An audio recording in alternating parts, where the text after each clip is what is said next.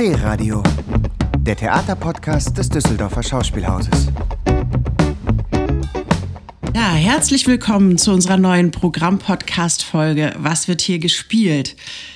Der Sommer ist vorbei, fast. Wir sind wieder da, Sie sind wieder da nach der langen Pause und jetzt haben wir im September schon die ersten Premieren und Uraufführungen auf allen Bühnen geschafft. Wir haben ein Eröffnungsfest hinter uns. Wir haben sehr viele Gewinner am Glücksrad beglückwünscht. Und ähm, jetzt halten wir einen kurzen Moment inne und konzentrieren uns auf das, was im September noch kommt. Und äh, das bist du, liebe Rosa, liebe Rosa Enskat. Du bist heute hier bei mir im Tonstudio zu Gast und wir plaudern ein bisschen über den, ja, über den September, auf das, was noch äh, uns bevorsteht. Hallo. Ja, hallo. Ich freue mich sehr, dass du hier bist und ähm, wir mit dir über die nächste Premiere sprechen. Und auf dem Titelbild des Oktobers, der ja auch schon naht, bist du, Rosa Enskat, mit einem aufregenden roten Kleid zu sehen, mit entschlossenem Blick und äh, du wirst begleitet von einem glänzenden Panther. Ja, das ist der erste Eindruck von dem Besuch der alten Dame. Das ist äh, unsere nächste anstehende Premiere am 30. September im Großen Haus. Rosa, bist du so gefährlich, wie du da aussiehst? Also, ich privat nicht, aber als alte Dame schon. Da kann man sich schon mal fürchten. Da kann man sich schon mal fürchten. Ähm, da wird aufgeräumt und in das Weiße des Auges geblickt. Ja, die Proben laufen im Augenblick. Laura Lindenbaum inszeniert das. Vielleicht, ähm, es ist ja ein äh, sehr, sehr bekanntes Stück, aber vielleicht fassen wir doch noch mal ganz kurz die Story zusammen. Also du spielst diese alte Dame, Claire Zachanassian, die in die Stadt Güllen oder in das Dorf Güllen zurückkehrt, da wo sie groß geworden ist. Wie geht die Geschichte? Ja, sie kehrt zurück nach 35 Jahren circa. Und sie wurde damals in der Kleinstadt Güllen äh, von ihrer ersten großen Liebe verraten, schwanger, aus dem Dorf sozusagen gejagt und hat eigentlich ihr ganzes Leben gewidmet der Idee, irgendwann zurückzukommen und sich zu rächen. Und ähm, sie rächt sich, indem sie ähm, der Bevölkerung des Dorfes eine große Menge Geld in Aussicht stellt, wenn jemand ähm, das Unrecht, was ihr angetan wurde, wieder gut macht. So, und der Genuss ist dabei zuzugucken, wie diese intakte Stadtgemeinschaft durch den Glanz des Geldes so langsam sich ähm, dekonstruiert. Das ist der Genuss. Ja, also sie setzt richtig ein Kopfgeld aus. Ne? Ja. Sie, sie möchte ähm, eigentlich den Kopf ihres damaligen Peinigers, äh, worüber sie die ganze Zeit immer nachgedacht hat. Und jetzt äh, denkt sie es zu schaffen mit der entsprechenden Geldsumme. Ja, die Summe ist hoch genug, es sind eine Milliarde. Mm, äh, die ist hoch genug, dass das äh, sich ja wie so, ein, wie so ein Wurm, den man in einen Apfel tut, oder dass sich das von innen anfängt aufzulösen, das Ganze. Und äh, ja, das ist ein Kopfgeld auf ihren ehemaligen Liebhaber oder ihre große Liebe eigentlich. Also, und seit sie da damals von ihm verraten wurde, er hat es auch für Geld getan. Er hat sich eine Frau gesucht, die mehr Geld hatte. Und ähm, man weiß gar nicht, liebt sie ihn noch, liebt er sie noch. Also auf alle Fälle kommt sie zurück und das Dorf hofft, dass ähm, sie dem Dorf aus Apache oder der Kleinstadt aus Apache hilft. Und sie würde es auch tun, will aber, dass dieser allseits beliebte Mann umgebracht wird. Und das Dorf, die Stadt ist natürlich vehement dagegen. Wir sind ja keine Barbaren, das machen wir auf keinen Fall. Und dann kommt das Rad in Bewegung. Und die muss gar nichts mehr machen, die alte Frau.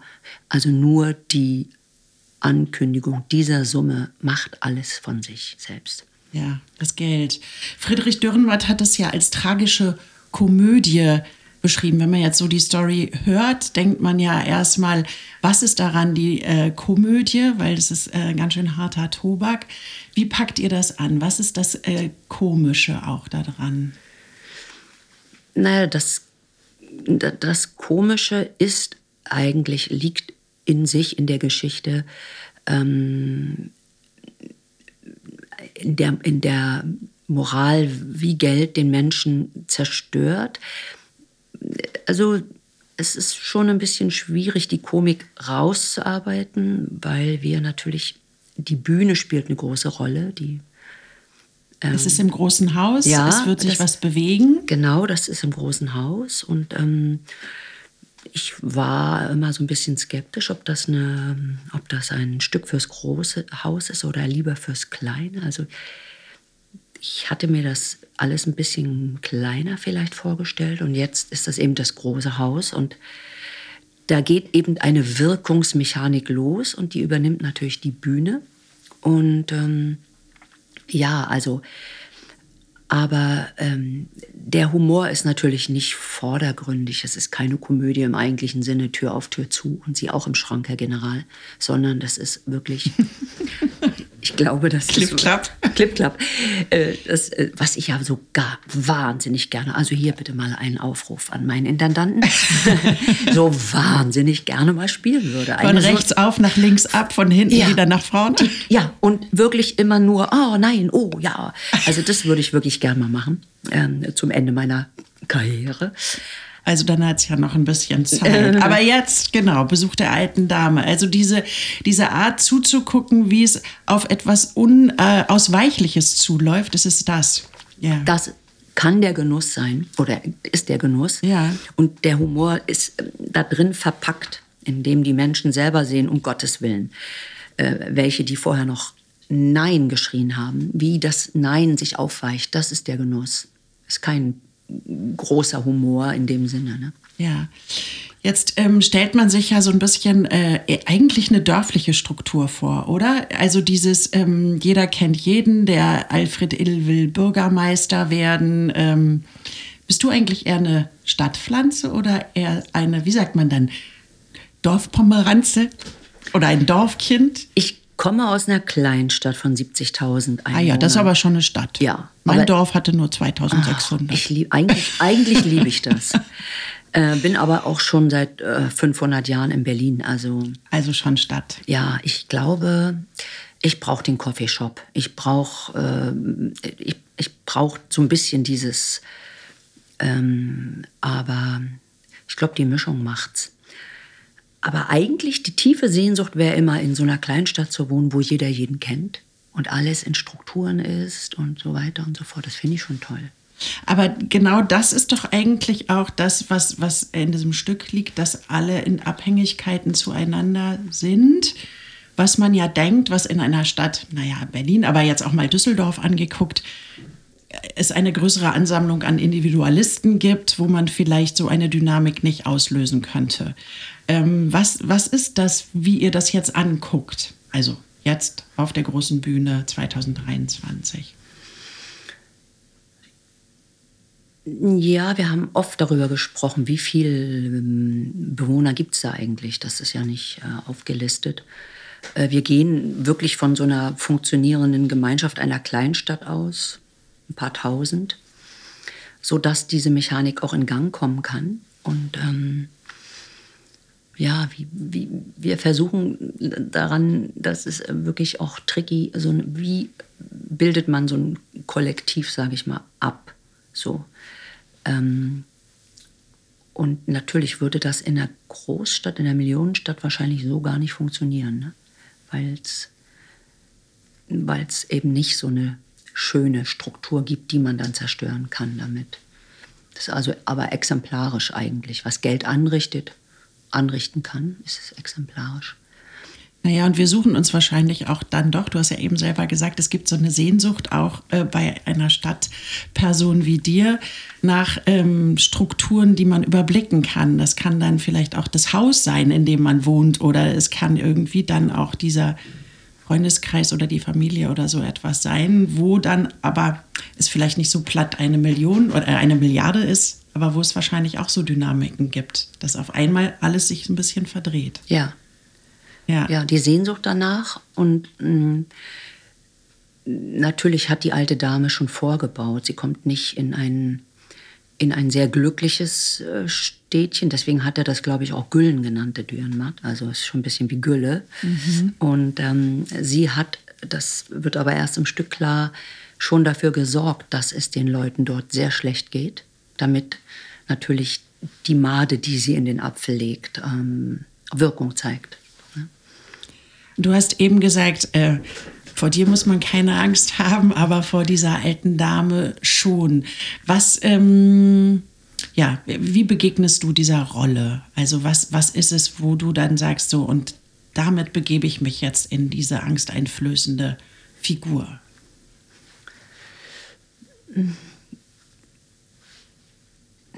Wie begegne ich der Rolle? Für mich war es ein bisschen schwierig, weil ich, ähm, ich würde nie so viel Energie aufbringen als Privatperson, ähm, mein Leben zu verbringen mit einer Idee äh, nach Rache oder nach Wiedergutmachung. Also auch wenn ich sie manchmal denken würde, aber ich würde immer sagen, let it go und geh nach vorne mich hat schon fasziniert, wie so eine Frau ein solches Ding erlebt und welche Frau hat nicht solche Dinge erlebt. Viele von uns, auch bestimmt überhaupt Menschen an sich, äh, Enttäuschung und wie, wie sie ihr gesamtes Leben darauf ausgelegt hat und wie grausam sie auch geworden ist, das hat mich schon irgendwie fasziniert. Aber sie kommt in dem Städtchen eigentlich nicht wirklich, finde ich, grausam rüber, sondern sie kommt eigentlich doch als sehr sympathische Frau, ähm, die eigentlich sich äh, hier nicht die Hände schmutzig macht. Sie hat nur einen Vorschlag gemacht. Mhm. Das finde ich einfach schön. Interessant finde ich, wenn sie dann diesen ihre große Liebe wieder sieht, den Verursacher allen Übels, inwieweit könnte sie jetzt, es gibt Momente, da könnte man das alles umdrehen und könnte mit ihm, aber es ist schon alles so tot und abgetötet, das fand ich schon spannend. Ja, was ist denn Rache eigentlich äh, für ein Gefühl? Was, was denkst du? Also man, ähm, wenn man mal äh, wütend auf jemanden war oder so mal sich überlegt hat, dem wünsche ich jetzt irgendwas Böses an den Hals, das, das ist ja dann eigentlich schon Rache aber nicht dieses große Rachemotiv, was dann, ähm, ja, was es in der Literatur gibt, was es in eurem Stück gibt. Das ja. ist ja nochmal was anderes. Ja, irgendwie finde ich das ja schön, dass es so, eine Rach, dass es so ein Rachemotiv gibt, ob es jetzt in der, in der Klassik ist oder, oder auch in diesem Stück hier, dass man so sein ganzes Leben dieser einen, diesem einen Gefühl weiht, das finde ich schon großartig. Weil wer macht das noch? Also äh, die Pest an den Hals wünsche ich äh, auch jeden zweiten Tag irgendwelchen Leuten und hoffe und denke, oh, ich hoffe und und ähm, und man tut's nicht. Ne? Man, man tut's nicht. Man geht zur Tagesordnung über und ähm, ja, ich habe immer letztendlich gelernt, dass für sich selber den Frieden zu machen und, und ein schönes, selber ein schönes Leben zu leben weiter, ist die größte Rache. So. Aber daraus kann man natürlich kein Theaterstück machen und keine große Literatur. Und deswegen finde ich das schon faszinierend, wenn Leute einer Idee ihr Leben weinen. Das finde ich toll. Das lässt mich zurzeit nicht schlafen. Rosa, du hast dann keine Rachefantasien, wenn du nicht schlafen kannst. Oder kannst du gut schlafen, auch in so aufregenden Zeiten vor einer Premiere? Ähm, ja, die Premiere oder die, das, ja, das ist nicht das, was mich vom Schlafen abhält. Ich schlafe generell nicht so wahnsinnig toll. Aber das ist, ich bin nie so aufgeregt. Ja. Und was machst du, wenn du nicht schlafen kannst? Das ist ja immer, also ähm, diese Zeiten, wenn man eigentlich äh, sich entfernen möchte von der Realität, weil man schlafen möchte, weil man sich erholen möchte, sind ja auch so dünnhäutige Zeiten, in denen auch manchmal komische Dinge passieren, man komische Dinge denkt oder äh, einem in den Kopf kommen. Wie empfindest du das? Ja, ich, ich wälze mich Stunden und Stunden und leider, na, vielleicht wie bei allen, ist dann dieses Kopfkino extrem. So, und da, das sind Schleifen, die sich immer wiederholen und ähm, ja, da, da, das ist schon ein Leid eigentlich. Das dieses ewige Denken, Denken, Denken und dass man das nicht abschalten kann da oben.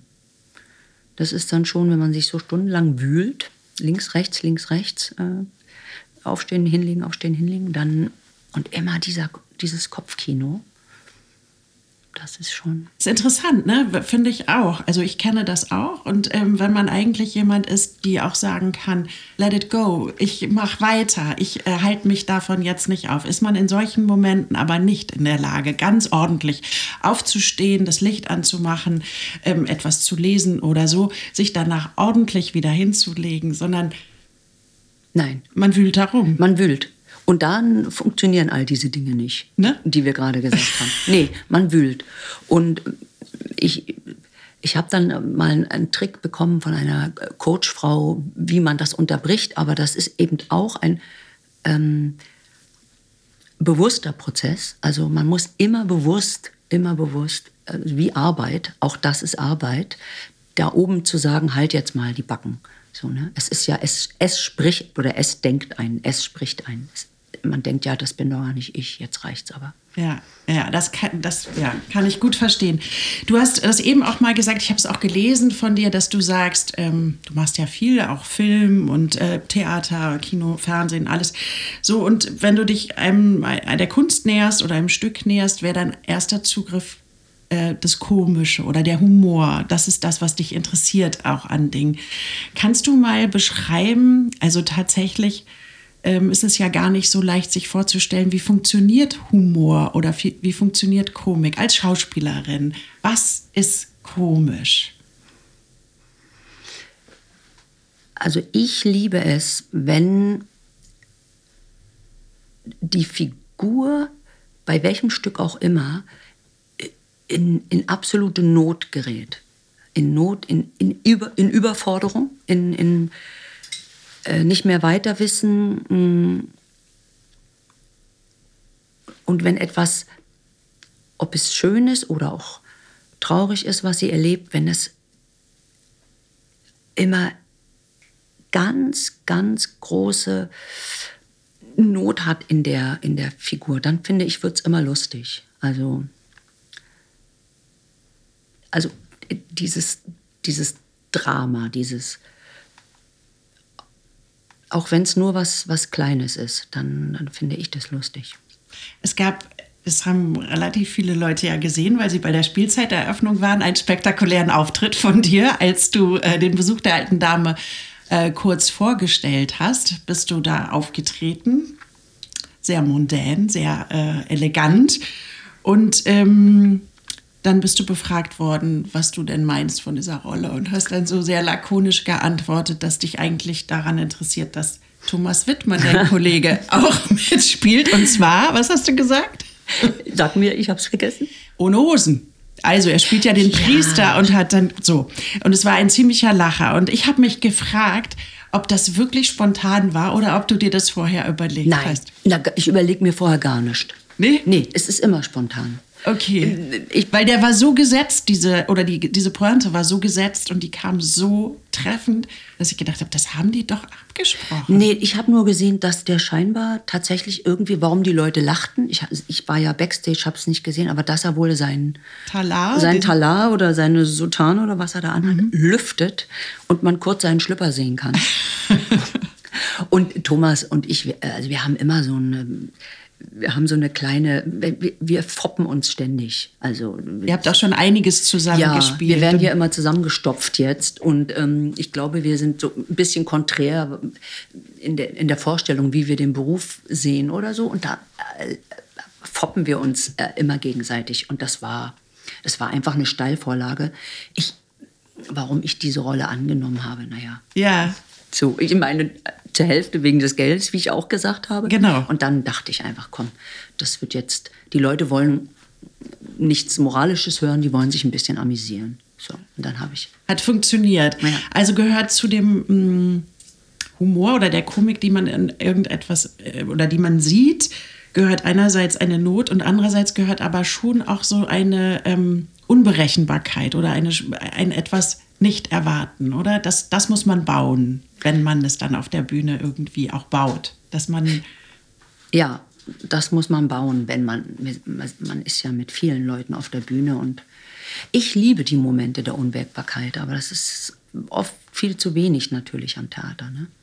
Braucht man dafür, was braucht man? Man muss mutig sein, ne? dass es auch mal daneben gehen kann.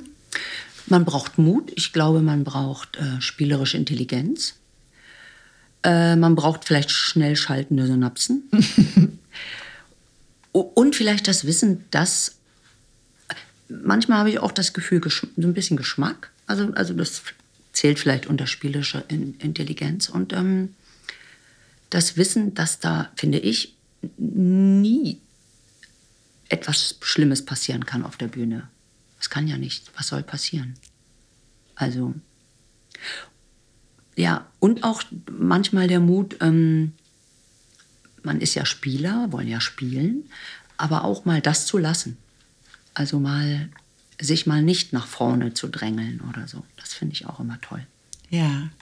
Es ist interessant, weil du spielst ja eigentlich immer auf der großen Bühne, oder? Ich will auf der Herr Schulz, noch eine Ansage. Er lässt mich nicht auf der kleinen Bühne spielen. Also in Düsseldorf kennen dich die ZuschauerInnen seit Sandmann auf der großen Bühne und äh, Robert Wilson und natürlich auch ähm, für mich eine der tollsten Arbeiten Reich des Todes. Oh, mein Lieblingsarbeit. Ja, von Stefan Bachmann. Du hast die Mutter Courage hier gespielt. Also immer die große Bühne, das große Haus. Zurzeit spielst du, äh, bist du zu sehen als Fräulein Schneider im, im Kabarett. Ihr hattet gestern eure erste Vorstellung wieder nach. Mhm. Ja. Ja, es ist die große Bühne, Rosa. Das muss wohl sein. Nein? Scheinbar ja. Obwohl ich wahnsinnig gern auf der Kleinen spielen würde. Weil ich wirklich manchmal auch wieder, erstmal liebe ich es, ohne Mikroport zu spielen. Und das ist zum Beispiel so was, so ein Novum, was hier jetzt so ist auch. Natürlich, wir singen Band, das muss immer sein, aber dass man auch mal wieder ohne Mikroport einfach Kraft seiner Stimme, seiner Stütze bis in Reihe 18 kommt, das würde mich wirklich interessieren. Und ähm, im kleinen Haus kann man, glaube ich, noch mal anders mit sich und seiner Mimik oder mit seinen feineren Möglichkeiten umgehen, mehr wie, wie vor der Kamera, als in so einem großen Haus. Da muss man schon auch verhandeln und so. Was glaubst du, warum wirst du, also du sagst, es ist eine Sehnsucht von dir, das zu machen, aber was glaubst du, warum wirst du so gerne auf die große Bühne gestellt? Also für dich selber, was denkst du? Ich weiß nicht, ob es daran liegt, ähm, dass ich eine gewisse Abendgage habe, die man im kleinen Haus nicht generiert. Ich weiß es nicht. Ja. Also, ja klar, also jetzt zum Beispiel bei Alte Dame hätte ich gedacht, das wäre im kleinen Haus, aber es ist auch wieder im großen. Und ähm, ja, also ich hoffe, ich habe noch mal eine Chance, in der kleinen, auf der kleinen Bühne zu spielen. Ja, das eine ist die große Bühne, das andere ist äh, dein Gesang. Also äh, es, äh, du singst wahnsinnig gut und es ist ähm, ja ein bisschen Fluch und Segen zugleich, oder? Als Theaterschauspielerin so gut singen zu können. Jetzt äh, gestern Abend haben dich viele wieder in Kabarett auch singen hören. Wie ist das? Ist es dann manchmal so, dass du denkst, aber ich muss doch hoffentlich nicht singen, oder? Ja, ich habe das jahrelang verschwiegen, dass ich das kann, weil ich dachte, okay, dann muss ich nämlich in allen drin sein, wo gesungen wird. So. Jetzt weiß es ja nun inzwischen jeder. Und ich, ich denke dann manchmal, okay, wenn ich jetzt singen muss, also bei Kabarett oder bei solchen Sachen ist ja klar, was man singen muss. Aber wenn ich dann jetzt schon mal wieder singen soll, dann würde ich gerne mal mitreden. Weil ich habe auch Musik studiert. Also, und das findet leider meistens nicht statt. Mhm. Ich ähm, singe dann auch wieder ähm, Ideen anderer Leute. So, und das ist dann manchmal so ein bisschen schwierig für mich. Weil meine Schauspielerei nicht, aber meine Stimme oder mein Gesang, wie er früher mal war, durch das viele Sprechen und Schauspielern ist die Stimme eigentlich runtergewirtschaftet. Also ich bräuchte jetzt bestimmt anderthalb, zwei Jahre kein Theater mehr, nur gute Gesangsunterricht, um damit es wieder so ist, wie es mal war. Also es ist wirklich verludert und verlottert, meine Singstimme. Kannst du mal erklären, wie das funktioniert? Also das ist dann tatsächlich nicht trainiert in dem Sinne oder?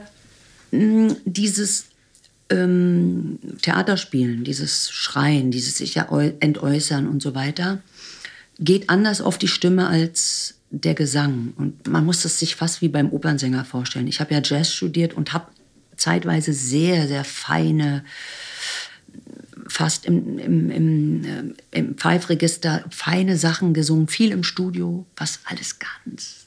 Ne, ich, und jetzt ist meine Stimme, meine Stimmlippen sind, ich sag mal, so beansprucht, dass sie gar nicht mehr fein und sanft schwingen, ganz leise Töne. Ähm, das ist wie, es, als wenn was fehlt. Ne?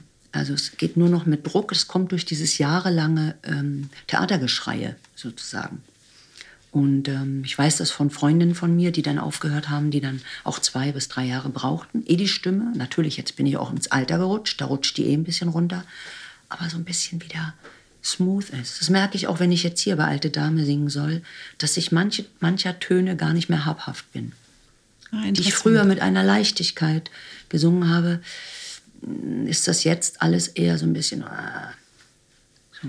Und hilft Mikroport, also die, die Mikros, die ihr habt, jetzt auch im großen Haus, hilft das, dann die Stimme ein bisschen zurückzunehmen, ein bisschen zu schonen und nicht äh, so? Mir gar nicht. Ich, ah, ja. äh, ich, ich denke eher, dass der ähm, Tonregler äh, jedes Mal äh, Tinnitus kriegt, wenn ich anfange, weil ich spreche immer noch oder als würde ich in die 18. Reihe äh, bläken müssen. Und ich weiß immer gar nicht, was die da bei mir regeln. Also ich spreche nicht so, obwohl es wahrscheinlich bis in die 18. käme. Ich mache. Ja. Da müssen wir jetzt mal hoffen, dass du nicht jetzt denkst, du machst jetzt die nächsten Jahre nur noch Film und Fernsehen, bis deine Stimme so ist. obwohl ich dir die Stimme natürlich gönnen würde.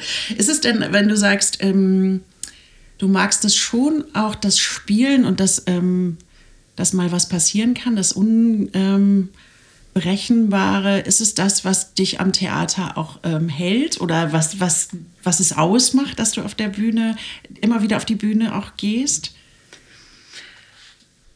Also ich würde es mir viel mehr wünschen. Natürlich, ich liebe den, ich liebe das, auf die Bühne zu gehen. Aber es ist natürlich auch wenn Musik dabei ist, wenn viele Leute dabei sind, wenn die Bühne sich bewegt, ist natürlich alles ein bisschen abgezirkelt und es ist nicht immer so viel Raum für, für den Moment. So, und das ähm, habe ich, das hat man zu selten. So. Dass man wirklich am Abend mit Gleichgesinnten wach ist und gegenseitig sich inspiriert, dass trotz aller Überei etwas ganz Neues entsteht oder etwas ganz Magisches. Das hat man zu selten. Ne? Obwohl es das eigentlich ja ist am Theater. Ne? Eig ist ja, es ist. Es ist für die Zuschauer immer Magie. So, ne? Aber es kann, wenn wir ja lange im Beruf sind, ist es dann oft weniger magisch. Ne? Es ist dann praktisch ja. ein Produkt. Ja. Ganz oft. Die magischen Was? Momente, die liebe ich und die sind zu selten. Aber ja. Ja.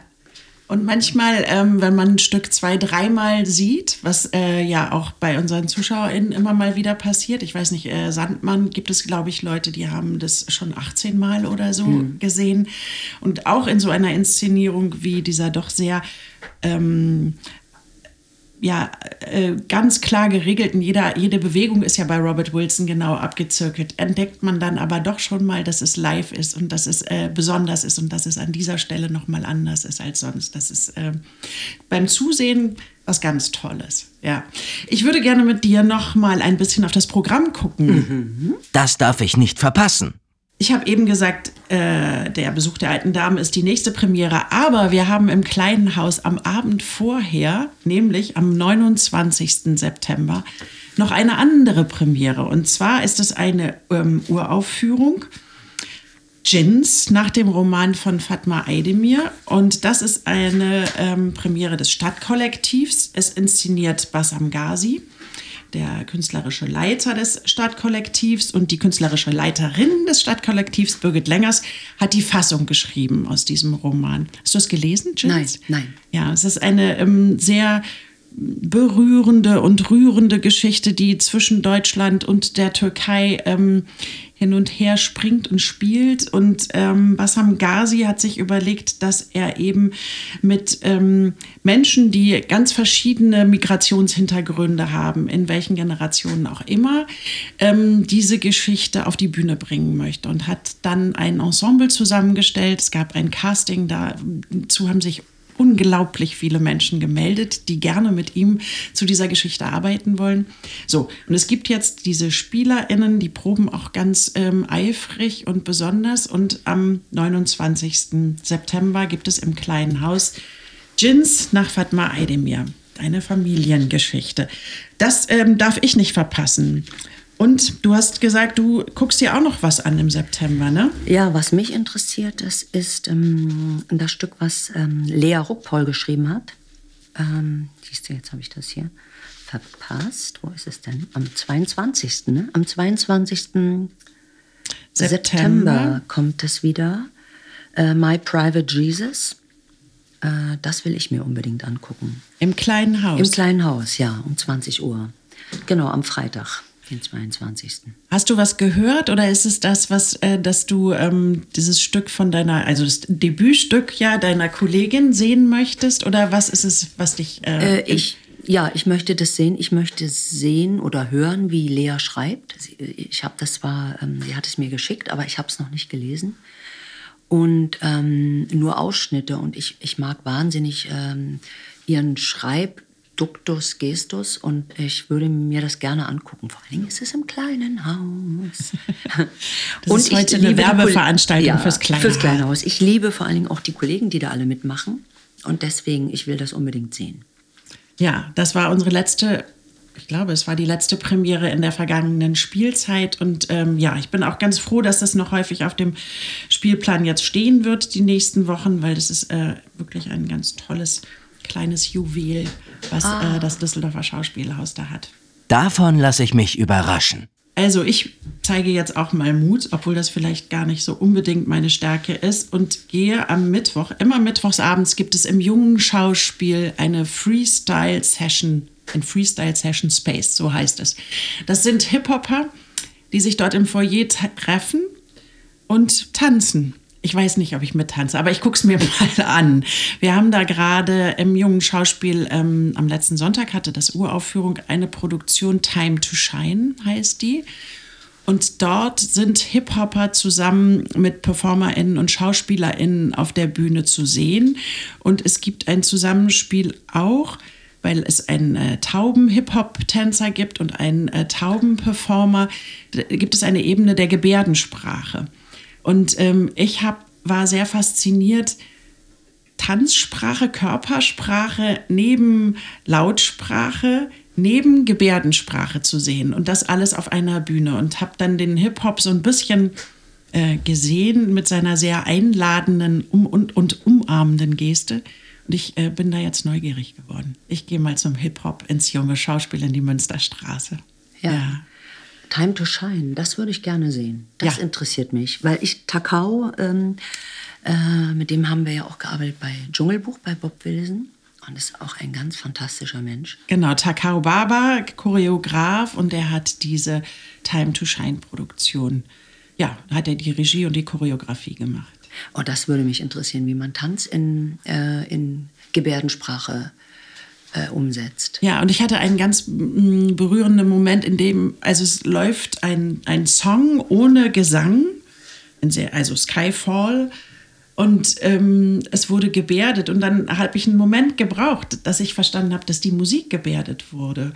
Und ähm, das ist für mich als ähm, hörende Person, eröffnet sich dann nochmal so ein ganz neues Feld, was ich toll finde. Und natürlich finde ich es super, ein ähm, Theater zu öffnen ähm, für Menschen, die eben ganz unterschiedliche Fähigkeiten haben oder auch Einschränkungen ja, haben. Ja, das absolut. Ist, äh, ziemlich gut. Ja. Sehen wir uns im jungen Schauspiel? Ja, das gucke ich mir an. Time to Shine. Wann ist es denn? Am 7. Time to Shine. Es gibt jetzt tatsächlich, sind die ersten äh, Termine alle sehr schnell ausgebucht gewesen, aber aktuell gibt es jetzt wieder neue Termine, auch bis Ende des Jahres. Also es gibt jetzt auch wieder Karten für Time to Shine. Super. Rosa, jetzt hast du noch ein bisschen Zeit, dich auf die auf das Weiße im Auge der alten Dame vorzubereiten. Ich ähm, wünsche dir toi toi toi und uns ähm, ja den Genuss, dich auch auf der großen Bühne wieder sehen zu können. Und dann, wenn du mal in deinem kleinen Haus spielst, dann wissen wir, das hat sie jetzt sich gewünscht. Das hat sie sich erkämpft. ja, danke dir, dass du hier Ich bist. danke dir. D-Radio, der Theaterpodcast des Düsseldorfer Schauspielhauses. Im Netz unter www.dhaus.de und auf allen gängigen Streaming-Portalen.